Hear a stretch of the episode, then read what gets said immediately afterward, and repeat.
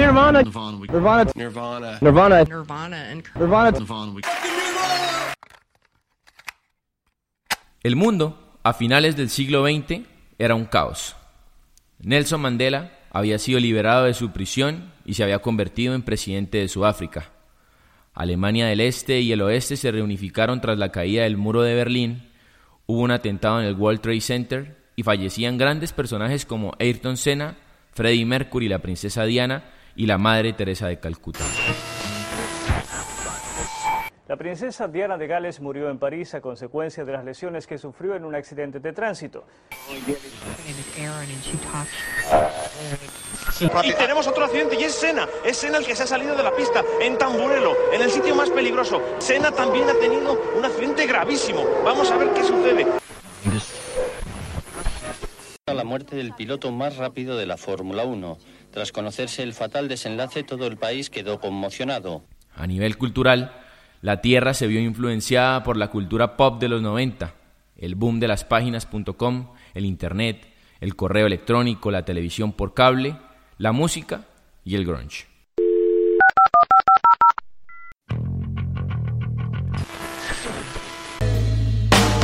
Black hole sun, won't you come?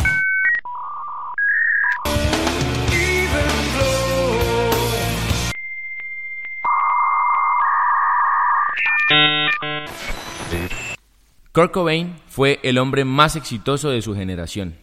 Cargó en su espalda el dolor de una población que vivió una de las eras más épicas y dolorosas de la vida que conocemos, los años 90. Pese a cargar con sus fans, Cobain tuvo que enfrentarse a sí mismo luego de obtener todo lo que quiso, pero al final perdió y se quitó la vida el 5 de abril de 1994. Alrededor de su creación musical, Nirvana, hay un sinfín de sonidos que marcaron una generación liderada por una carrera corta, pero totalmente desenfrenada. En lado A, a 27 años de su muerte, esta es la música que acompañaba a Kurt Cobain, el líder de Nirvana. Kind of a Drag es una canción del grupo The Buckinghams, nacido en Chicago, Illinois. Este tema alcanzó el número uno de la lista de los Billboard Hot 100 durante el 18 y el 25 de febrero de 1967.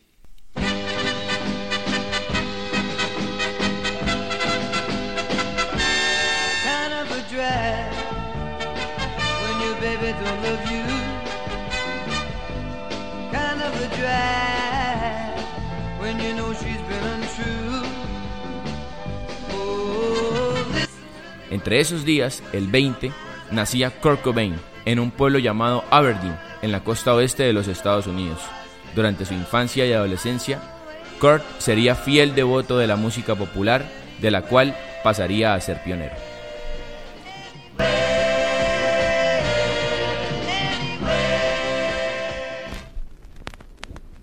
Cuando Kurt tenía 7 años, su vida quedó destrozada por la separación de sus padres. En una entrevista a principios de los años 90, Cobain dijo que siempre quiso tener una familia típica y no poseerla lo había convertido en una persona retraída socialmente. Se fugaba de casa, dormía en centros de salud, donde sus abuelos, e incluso vivió con un amigo llamado Dave Reed, quien hacía parte de un grupo llamado The Beach Converse. En esa época, la música que le gustaba a Cobain era la de Bobby Sherman, un ícono de la música popular.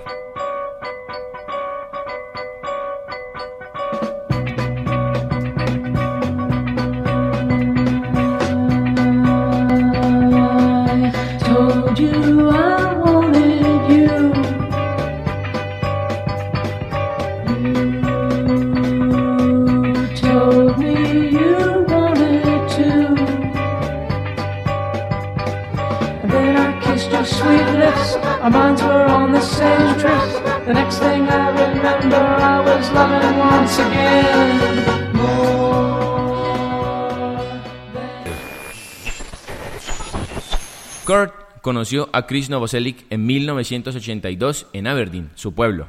Ambos eran fans del punk rock, un género que luego desataría todo el poder de Nirvana. En el 77, cinco años antes de que ellos se conocieran, un grupo de músicos en Londres llamados los Sex Pistols lanzaban Nevermind the Bollocks, un disco que influenció y permitió la amistad de Chris y Kurt.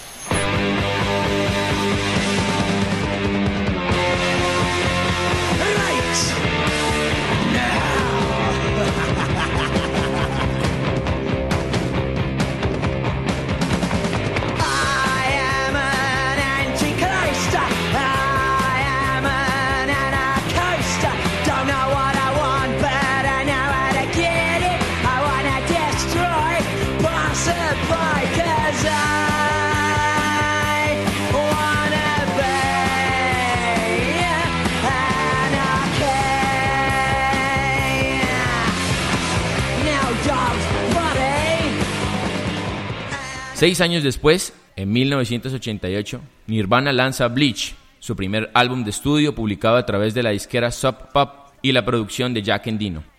Ahí, el grupo imprime su primer sencillo, Love Boss, una versión de una antigua canción de un grupo holandés llamado Shocking Blue, en 1969 cuando Cobain solo tenía dos años.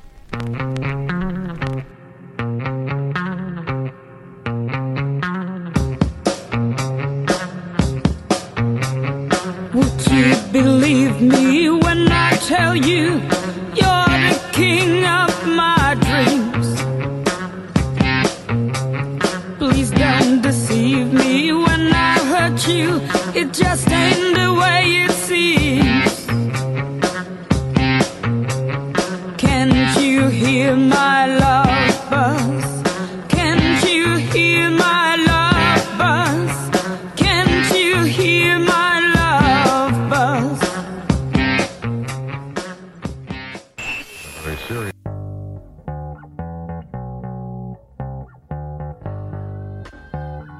Al mismo tiempo, el 88 fue un año que marcó la vida musical del astro del rock. Uno de sus discos favoritos, Surfer Rosa de los Pixies, fue lanzado ese año.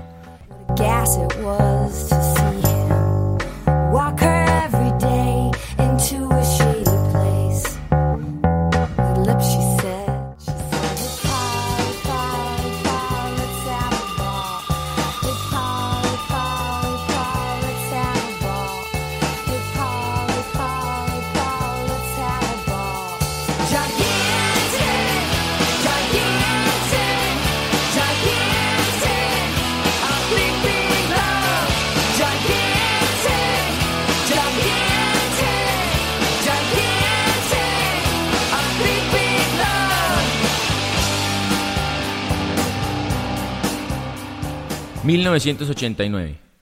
A la par de los preparativos de Nevermind, el disco que marcaría un antes y un después en la música grunge, Cobain era fan de un grupo llamado Funk, el cual tenía un tema llamado The Money Will Roll Right In, y que sonaba parecido a la música que él iba a hacer grande.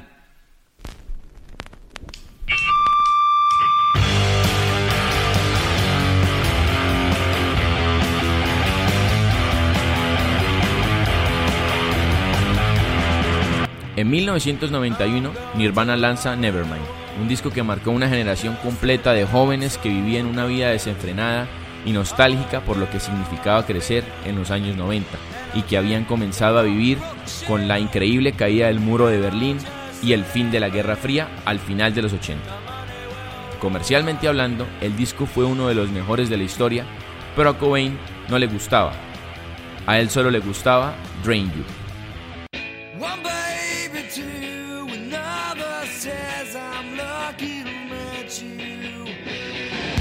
I'm done.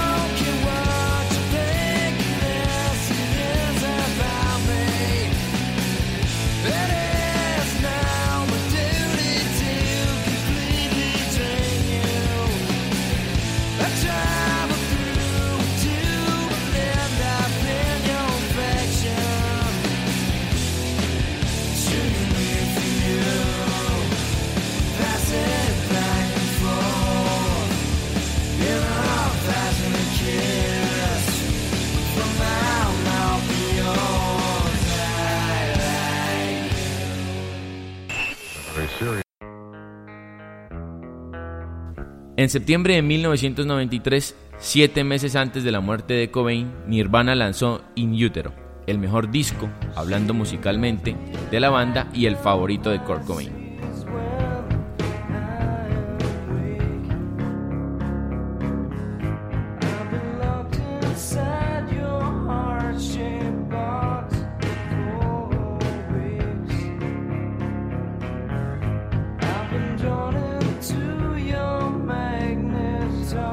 Estoy muy satisfecho por este trabajo. Para mí es el mejor.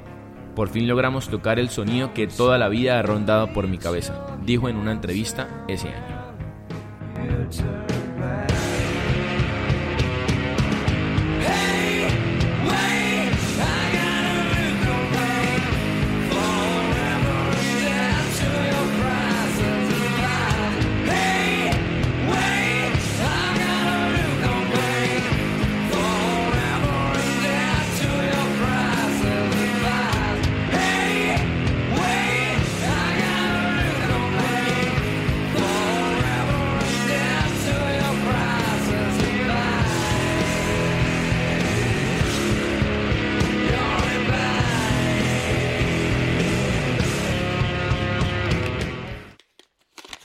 Dos meses después, en noviembre, el trío grabó el MTV Unplugged in New York, en el que se ve la influencia de artistas como David Bowie, The Meat Puppets, que se presentan con ellos, y The Baselines.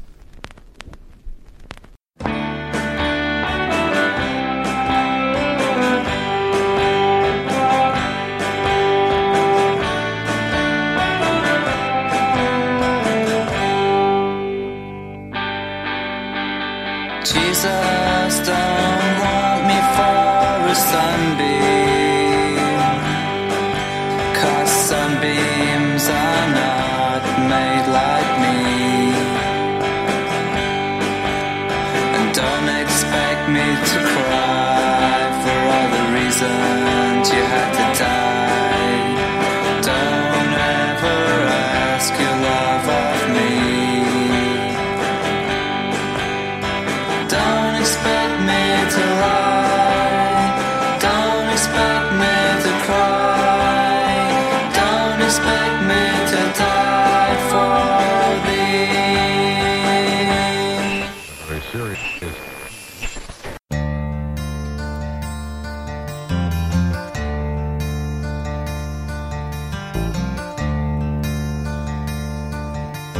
La Semana Santa de 1994, hace 27 años exactamente, Cobain escapó de Exodus, un centro de rehabilitación en Los Ángeles.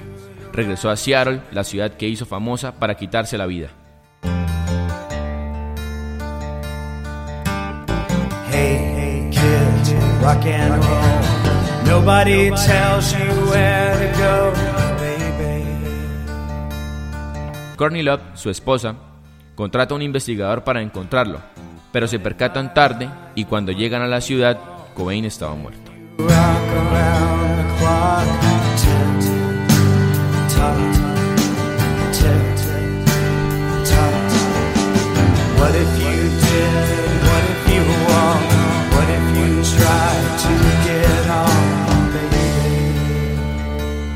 Junto a su cuerpo, encontrado el 8 de abril de 1994, había una caja con balas, una carta para Love y Francis, su hija, y en el compartimiento de cassette de su equipo de sonido, un disco llamado Automatic for the People, lo último que sonó en su cabeza antes del sonido de su escopeta.